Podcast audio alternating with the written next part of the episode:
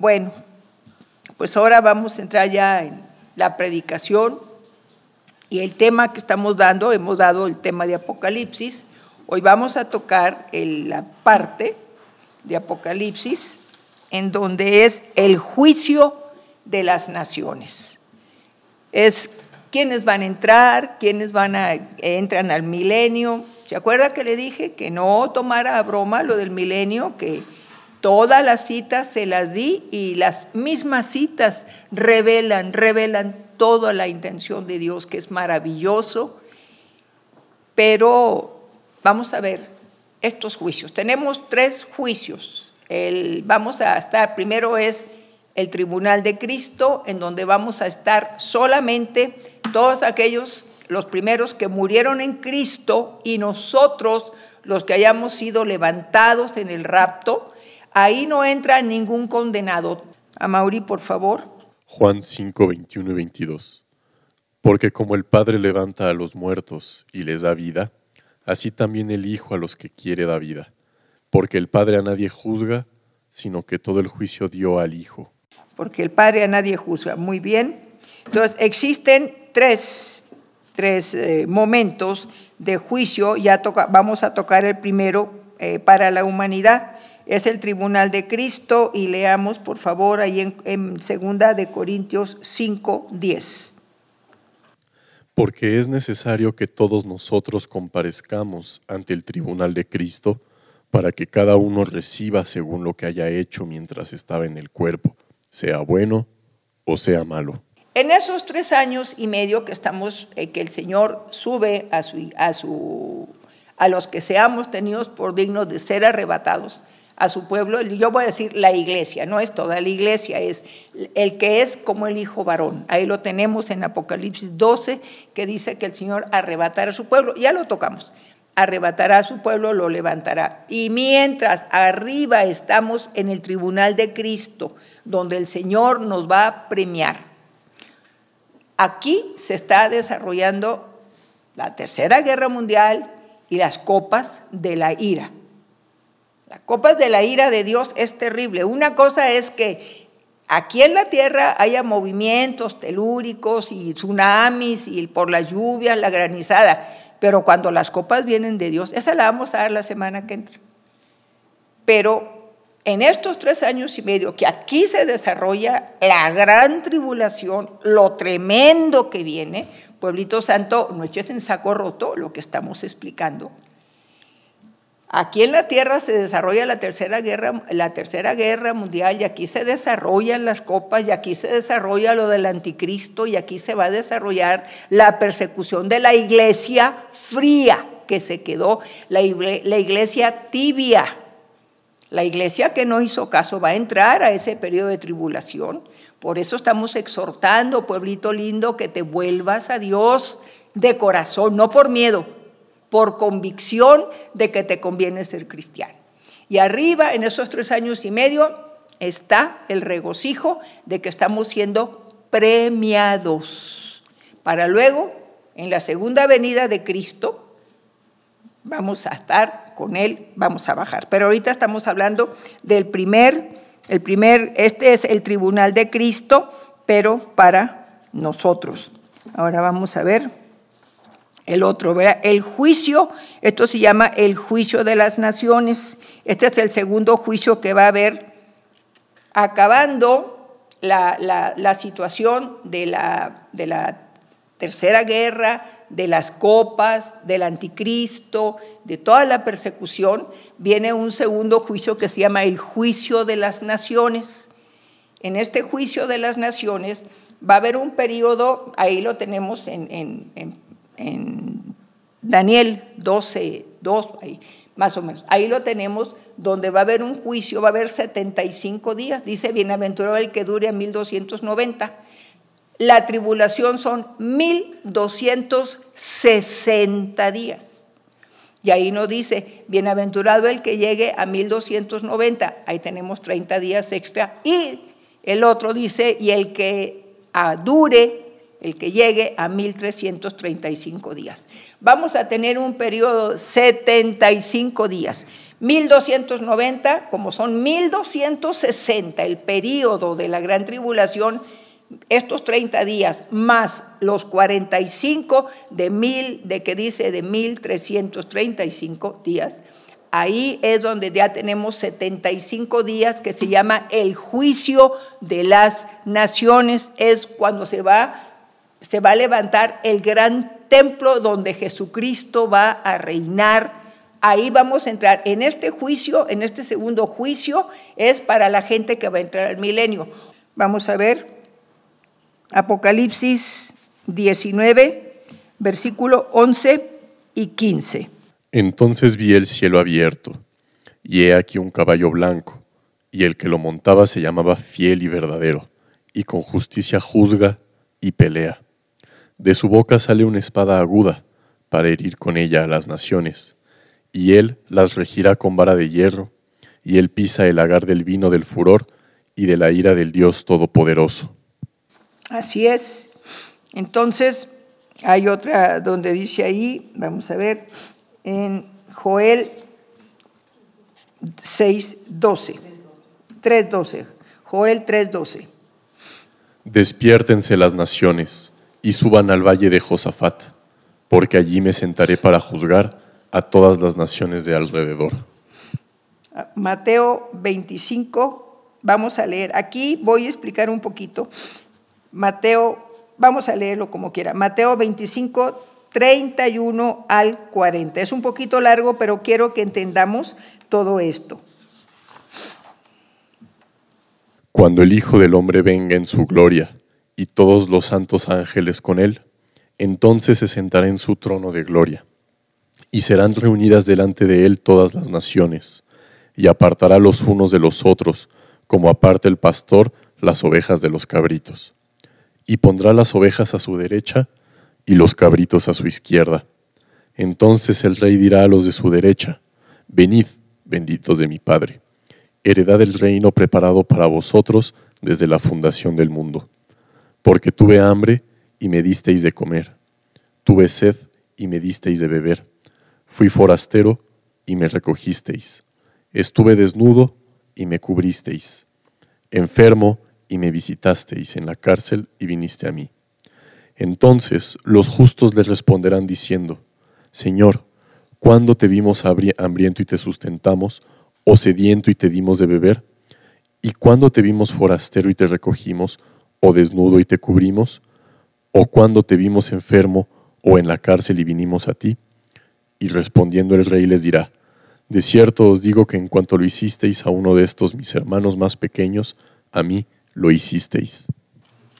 Fíjese qué importancia es estas actitudes. México ha sido un país hospedador. Nuestro México ha dado asilo a cualquier extranjero, pero empezó con los judíos. Había un embajador, yo la semana pasada decía campos, es bosques, es lo mismo, por ahí andaba. Entonces, este embajador era un embajador mexicano en Alemania. Y así como estaba el de la lista de Schlinder, que dio libertad a muchos judíos, este mexicano empezó a, ¿cómo se llama? Expedir, ¿sí? Expedir pasaportes a todos los judíos. Y los, les permitió que llegaran a México. Y teníamos en México al presidente Lázaro Cárdenas, que le aseguro que sus familias han sido bendecidas y serán sus generaciones bendecidas. Estaba Lázaro Cárdenas de presidente. Y todo él abrió las puertas de nuestro país precioso México y empezó a recibir, a recibir, a recibir montones de judíos. Y allá en Alemania, al darse cuenta de que este embajador, apellidado Bosques, él estaba dando esto, lo agarraron, lo, lo, querían torturar, querían, a su familia, a él, no le pudieron tocar un pelo, porque Dios lo guardó. Y este hombre hizo cosas grandes. Y también estaba Lázaro Cárdenas cuando se vienen todos los judíos en el tiempo de Franco, el dictador de allá de España. Y se salieron de allá, dio él carta abierta, este presidente Lázaro Cárdenas, a todos los judíos llamados sefaraditas o sefarditas, que salían de España y llegaron en barcos y también se les dio visas para estar en nuestro país. México ha sido una nación bendecida. Por eso, usted podrá ver, hay muertes y lo que usted quiera, sí, pero no tenemos unos terremotos terribles, no tenemos tsunamis, no tenemos levantamientos a nivel país, no, andan no anda el ejército en las calles, no, con todo. Bendito sea nuestro México, porque Dios lo tiene en su corazón. Eso no quiere decir que todas las gentes sean cristianas. Cuando dice aquí, cuando, cuando tuviste frío, Señor, y te cobijamos, cuando tuviste hambre y te dimos de comer? Cuando, Señor, fuiste forastero y te albergamos en nuestra casa? Cuando estuviste en la cárcel, Señor, y te fuimos a visitar? Cuando estuviste enfermo y te fuimos a ver? Y Él les dice, por cuanto se lo hiciste a uno de estos pequeñitos, a mí me lo hiciste y el Señor paga muy bien. Dice el Señor que va a reunir en estos 75 días que duran acabando la gran tribulación. Hay un periodo de 75 días que se llama el juicio de las naciones, antes del milenio. Y en esos 75 días se va a levantar, se va a instaurar ya el templo donde Jesucristo en persona gobierna en Israel a todo el mundo. Ahí va a ser su gobierno. Y él, cuando esté en estos 75 días, va a separar los cabritos de las ovejas. Las ovejas somos todas aquellas naciones que siempre tuvimos amor por el extranjero. Entonces, todos esos países que han tenido siempre ese amor por el extranjero, que han cobijado en su tierra mucho extranjero, se les llama ovejas, sobre todo los que guardaron a su pueblo judío.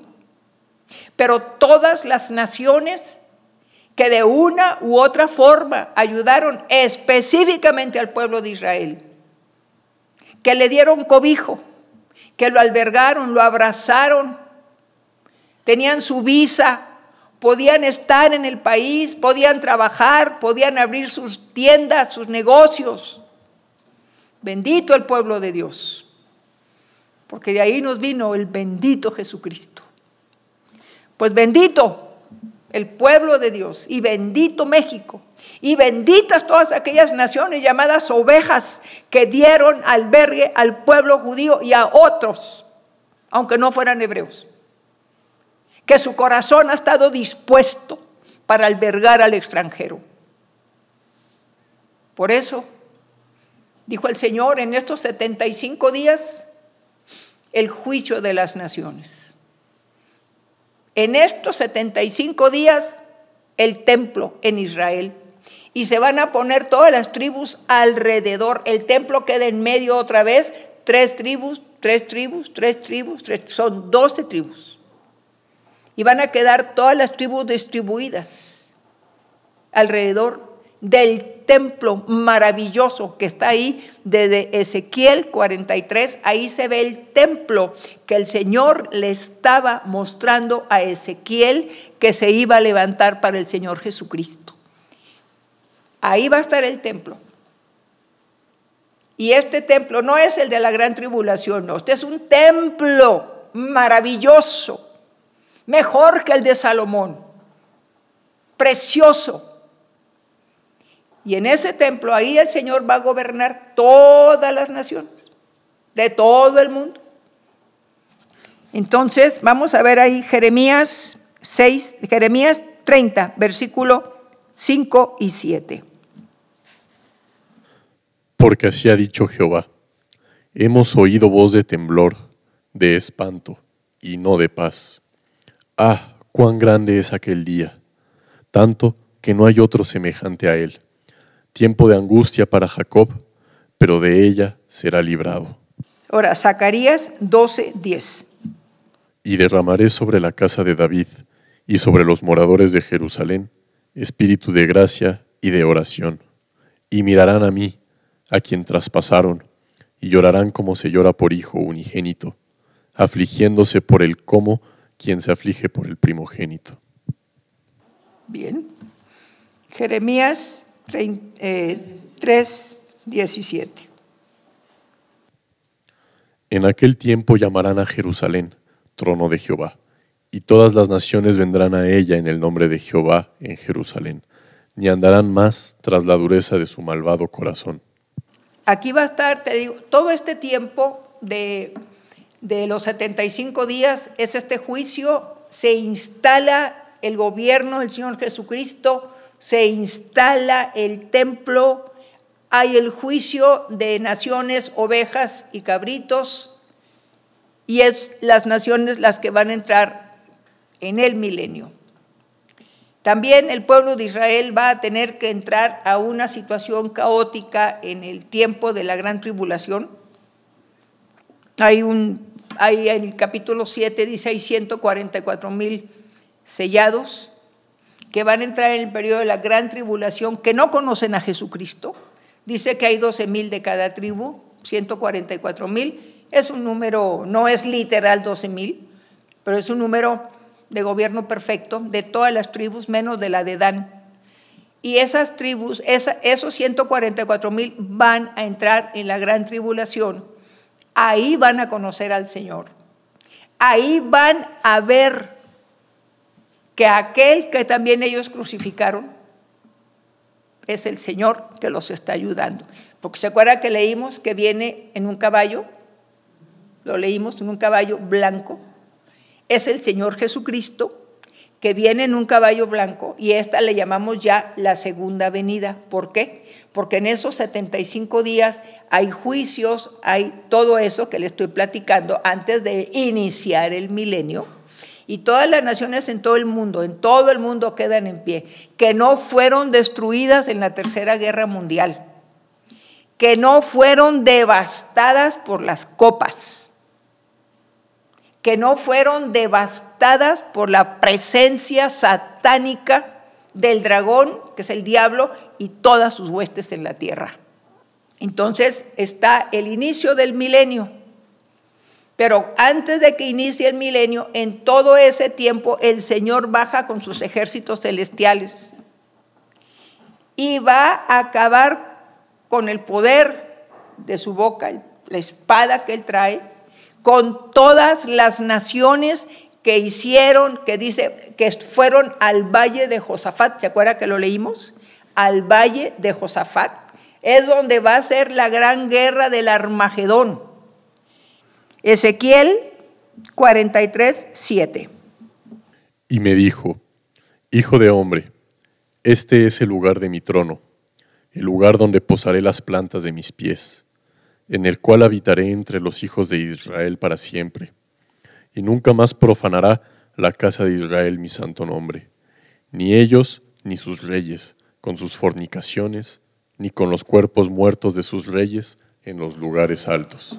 Ageo 2, versículo 7 y 9. Y haré temblar a todas las naciones, y vendrá el deseado de todas las naciones, y llenaré de gloria esta casa, ha dicho Jehová de los ejércitos.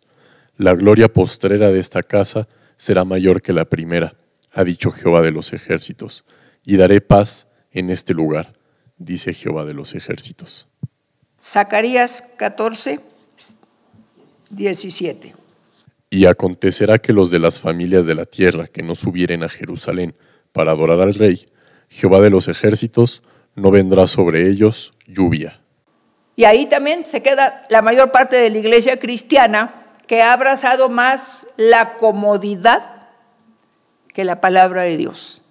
Yo le he enseñado a usted, pueblito lindo, la palabra de Dios no es un sentimiento, es un mandamiento para que nos vaya bien.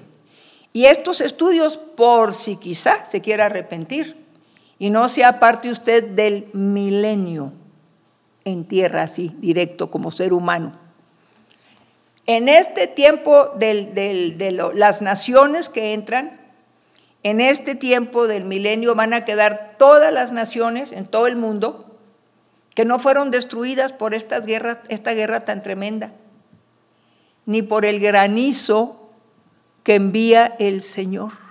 24 kilos cada granizo.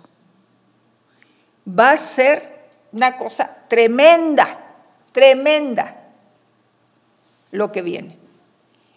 Y todas aquellas naciones que quedan en pie, son seres humanos, no son seres glorificados, son seres humanos que todavía tienen sangre en su cuerpo.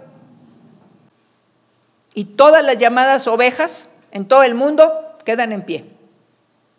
Creemos que México queda en pie.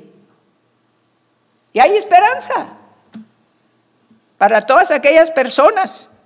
Se va a quedar muchísima iglesia cristiana que no ha creído. Iglesia cristiana que le llama la atención más la comodidad cristiana que, ser que tener llamado de atención. Mire, las iglesias que están llenas, llenas, llenas de, de miles de personas, no le predican a Cristo. Le predican comodidad, confort, avivamiento, dinero, progreso. Pero las iglesias que predicamos de Cristo somos poquitos los que nos visitan. No somos bien vistos. No les gusta que se les diga a la gente que se arrepienta de su vana manera de vivir o se van a quedar en el rapto, se van a quedar y van a entrar a la situación más crítica que ha vivido la tierra en todo su tiempo. Pero ahora dice que viene con vara de hierro. Y todos los que fuimos levantados todos los muertos primero, muertos en Cristo. Y luego los que estuvimos vivos. Y al estar vivos, fuimos arrebatados. Nosotros bajamos con este precioso Dios, que Él baja en su caballo blanco y que en su muslo dice Rey de Reyes, Señor de Señores, con el Rey, que ya nos premió arriba. Y bajamos con Él. Y en estos 75 días el Señor va a repartir a todos los que bajamos con cuerpo glorificado. Ya tenemos eternidad, ya no tenemos sangre, ya nuestro cuerpo es como el de Jesucristo que derramó toda su sangre, ya la materia no nos detiene. Tenemos eternidad, ya no tendremos vejez, no tendremos edad más que la del Señor, hombres y mujeres pero los que se quedan en la tierra, la iglesia cristiana tibia, que le gustó más la comodidad y el confort y la mentira que le decían, que le iba a ir muy bien, que venía un avivamiento, yo le dije la semana pasada, un avivamiento de pastores. Se van a poner bien vivos. ¿Cómo seguirles sacando lana? Eso es el avivamiento de ellos. Pero no viene un avivamiento para la iglesia cristiana, no. Viene tribulación y gran tribulación. Nosotros ya estamos viendo cuatro sellos. No sabemos en qué tiempo. Estamos en finales, en los tiempos finales. Pero va a poner a gobernar a todos, todas las naciones del mundo las va a gobernar. En esos 75 días antes del milenio, acabando la gran tribulación, tenemos ese periodo de 75 días. Los tres años y medio son 1260 días.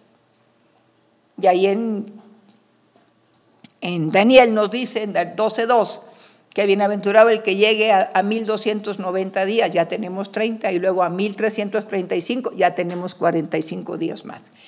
Ese es el tiempo. Entonces el Señor baja y hay una granizada espantosa y acaba con todas esas gentes en su segunda venida.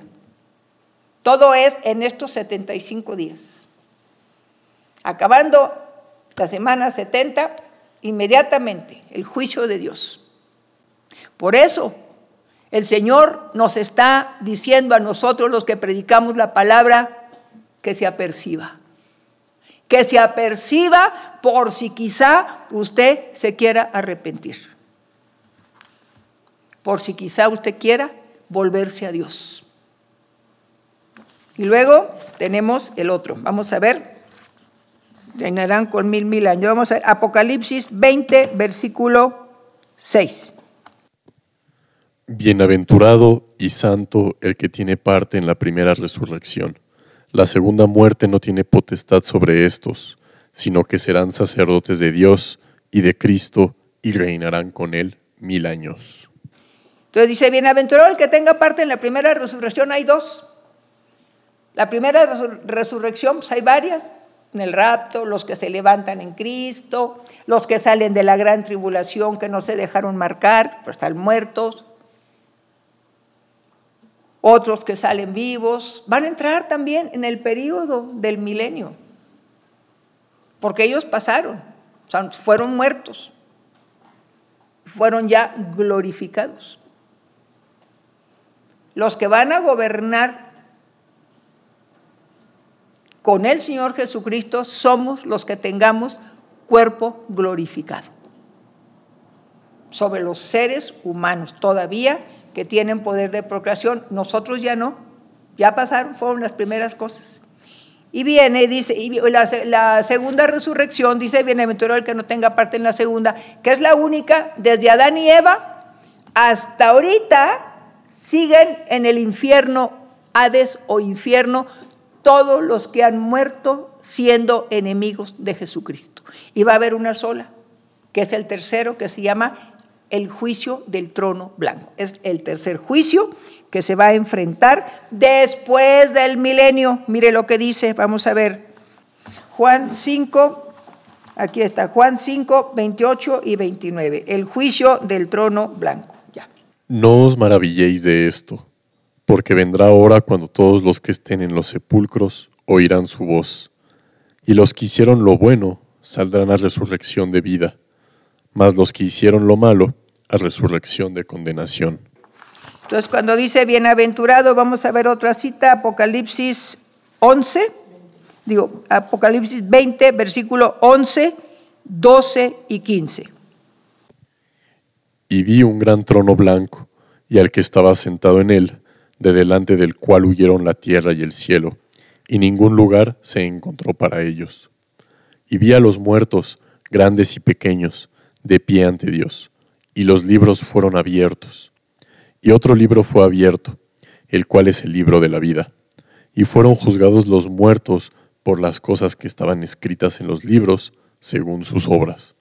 Y el que no se halló inscrito en el libro de la vida fue lanzado al lago de fuego. Ahora Eclesiastés 12, 14. Porque Dios traerá toda obra a juicio, juntamente con toda cosa encubierta, sea buena o sea mala. En el juicio del trono blanco hay una, va a haber una dos resurrecciones. Dice, bienaventurado el que tenga parte en la primera resurrección. En todo ese milenio pues, habrá gente que vaya muriendo, muriendo en ese tiempo. Y murieron en Cristo, su nombre es escrito en el libro de la vida. Pero va a haber la única resurrección, que es la segunda, desde el tiempo de Adán y Eva que están en el Hades toda la gente, toda la gente van a ser resucitados para enfrentar el juicio del trono blanco. Y en el trono, la gente que murió en ese milenio en Cristo, inmediatamente es arriba, su vida, a cuerpo glorificado. Y el que no se halló en el libro de la vida, al lago que arde con azufre y fuego, que nadie sabe dónde está. El infierno se sabe que está abajo. En ese milenio es cuando ya Satanás está, está encerrado, lo van a sacar, lo van a echar fuera. Y en ese milenio, al final, Hay otra guerra que se igual Gog y Magog, no, que no es la misma del principio, es el mismo, la misma forma que van a ser. En esa guerra, Satanás sale, es suelto y él va a convencer, se va a mover nuevamente entre todas las naciones y se van a levantar muchas naciones que tenían que venir a fuerza a adorar al Señor cada año, si no, no había lluvia y si no, les caía la plaga. Entonces se levantan aquellas naciones, acabando el milenio, porque estoy hablando ya del tercer juicio del trono blanco, después del milenio se levantan las naciones y todas aquellas naciones que no estuvieron de acuerdo con el gobierno van a ser echados al lago que arde con azufre y fuego. ¿Y sabe qué? Dice que el Señor envía fuego del cielo y si usted quiere pasar su vida eterna en el infierno, siga siendo malo, en el lago que arde con azufre y fuego. O quiere pasar su vida en Dios, en la ciudad que platiqué la semana pasada, la ciudad santa, vuelva hacia el Señor. Vuélvete al Señor, pueblito. Busca la salvación. Busca la santidad. Porque no es Dios el que te envía al cielo o al infierno, eres tú el que elige tu vida eterna con Dios o tu vida eterna en el infierno. No ya no el infierno, peor porque el castigo en el lago que arde con azufre y fuego, quién sabe qué será tan espantoso. Ya están en el infierno seis mil años, siete mil, y van a salir una sola resurrección. Aquí está el libro de las obras. Todo lo que negaste, todo lo que te reíste, todo lo malo que hiciste, nunca quisiste nada con Jesucristo, porque a él le dio el Señor todo el juicio. Y cuando venga la ciudad santa, entonces dice el Señor, hará cielos nuevos y tierra nueva. Y ya no habrá sol, ya no habrá luna, ya no habrá mar, habrá un mar de cristal, habrá el árbol en medio para que todas las naciones siempre estén sanas, no va a haber enfermedad, cuerpos glorificados, ya somos eternos. ¿Qué le importa a usted aguantar mil años? Gobernando? ¿O quiere usted estar dentro del milenio como ser humano después de haber pasado la gran tribulación? Usted elige. Te exhorto que te vuelvas, que te humilles en donde estás y le pidas perdón a Dios. Porque tres cuartas partes de la tierra, escribe la palabra, se perderán. Y nadie se pierde en el cielo se perderán en la tierra, se perderán en el infierno, arderán en el lago que arde con azufre y fuego. Vuélvete, pueblito. Te exhorto, te ruego, te suplico, te ames, ames tu vida, a los tuyos antes que venga el Señor. Vuélvete. Pídele perdón al Señor ser tan comodino, tan carnal, peleando por cualquier cosa, tan vano, vanidoso, soberbio, suficiente, porque el día que tú digas, a mí Dios me importa un cacahuate, está escrito. Y dice Dios, no digas delante del ángel que fue ignorancia. Porque en tu libro, todo, todo, todo, sin excepción, se te ha escrito. Para bien o para mal. Como dice, los libros fueron abiertos, son los de los malos. Y nada más hay un libro, el de la vida, y ojalá ahí nos encontremos. Y que no te toque participar de la gran tribulación si puedes hacerlo. Y si quedas, a pesar de la gran tribulación, quedas vivo, quedas bien, qué bueno. Pero no entraste al cuerpo glorificado ni nada. Entras al milenio. Pero si eso es lo que tú quieres nada más, no sabemos si con las copas, al entrar al milenio, te pegue una plaga, te pegue una enfermedad, te pegue algo y te pierdas también. Vuélvete ahorita, que todavía no llegan las copas de la ira, porque la ira es de arriba. Las trompetas son de abajo, movimientos. Pero las copas es la ira de arriba, de Dios. Y tú y yo no fuimos creados para la ira, sino para la bendición, la misericordia y la vida eterna con Jesucristo. No fuimos hechos vasos para la ira, sino vasos para la gracia, el perdón de Dios que nos da por medio de su sangre. Lavamos nuestros pecados. Y aún es tiempo, nos da su Santo Espíritu que nos ayuda a ser mejores ciudadanos. Vuélvete, pueblito. No vivas una vida carnal tienes la ayuda del Espíritu de Dios para poder ser un hombre y mujer diferente. Vuélvete de los ídolos malvados al Dios vivo.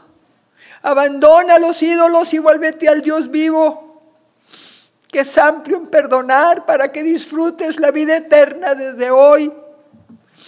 Y si has tenido por digno de ser levantado en medio de esta generación que se va a perder. Tres cuartas partes de la humanidad se perderán en el infierno, porque dice, se perderán. Y dice, y los libros fueron abiertos y los muertos que se encontraban en ellos. Cuando Dios le llama muerto es que está en el infierno. Vuélvete, te exhorto, te suplico levantes tus ojos a Dios y le pidas perdón por la vida tan vacía que has llevado, tan hueca, tan vana, y te vuelvas al que te da llenura, te hace sentir lleno y pleno, solo Jesucristo. Él sana, Él levanta, Él anima, Él consuela. Y si Él llega a ser la razón de tu vida como ha sido para mí, Nada. Ni la muerte, ni la vida, ni la enfermedad, nada. Ni a ti ni a mí nos podrá separar del amor que es en Cristo Jesús. Vuélvete. Vuélvete al Rey del cielo, que Él es amplio en perdonar al pueblo que le busca, al pueblo que le invoca. Vuélvete en el nombre de Jesucristo, vuélvete a Él.